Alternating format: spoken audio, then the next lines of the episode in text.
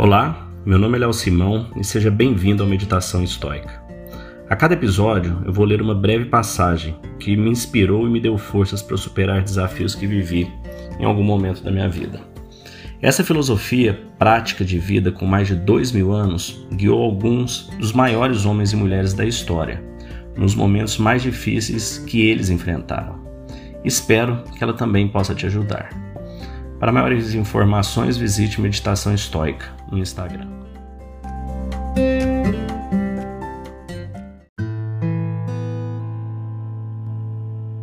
Controle sua raiva e conquiste sua paz.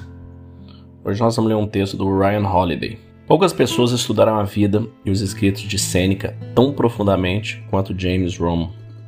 Rome é um autor de uma grande biografia de Sêneca, uma tradução dos vários pensamentos de Sêneca sobre a morte. E em seu mais novo trabalho, apresenta um ensaio super atual de Sêneca sobre a raiva. Cada um de nós deveria tirar um minuto para pensar, mesmo na última semana, nas vezes em que ficamos com raiva ou mal-humorados, e refletir: isso já me serviu bem? A resposta, muito comumente, é não. A raiva, como diz Sêneca, sempre piora as coisas. Nenhuma praga custou mais caro à raça humana. Mas é uma emoção muito difícil de combater. É natural, muitas vezes quase intuitiva. Queríamos algumas dicas práticas, reais, sobre como administrar nossa raiva. Então perguntamos a ele o que ele achava que era o melhor conselho de Sêneca. Meu favorito é resumido na citação: Você quer ficar menos zangado?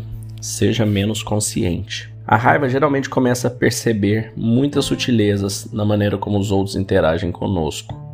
Em muitos casos, seria melhor não notar as atitudes, microagressões. Podem nos deixar malucos se permitirmos. Pode-se querer ignorar estas coisas.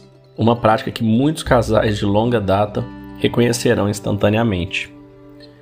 Hoje, quando você sente que a raiva começa a ferver, alguém te interrompe no trânsito, seu computador trava quando você simplesmente não poderia ter este problema, a garçonete estraga seu pedido apesar de instruções precisas, pare, dê um passo atrás e pergunte: e se eu não prestar atenção nisso? E se eu não tivesse notado? Eu ainda estaria incomodado? Eu precisaria ficar com tanta raiva? Isso traz à mente o que Marcos Aurelius disse. Você não precisa transformar isso em algo.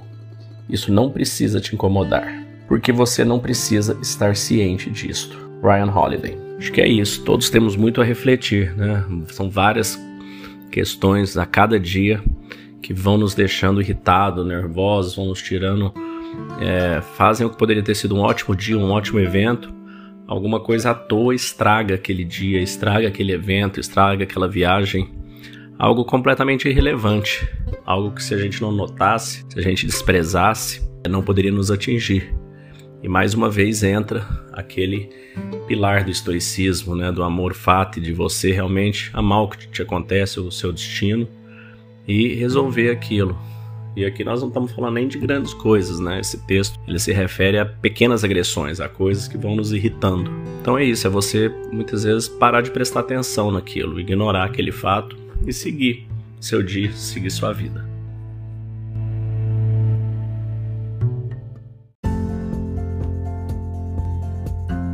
Se você gostou desse podcast, deixe seu like, siga nosso canal e compartilhe. Alguém pode estar precisando escutar isto hoje. Seja você a pessoa a levar esta mensagem de força e resiliência.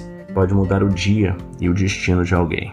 Estoicismo é uma fórmula que nos ajuda a superar os desafios e dificuldades da vida. Você pode nos escutar diariamente no Spotify, Apple e Google Podcast.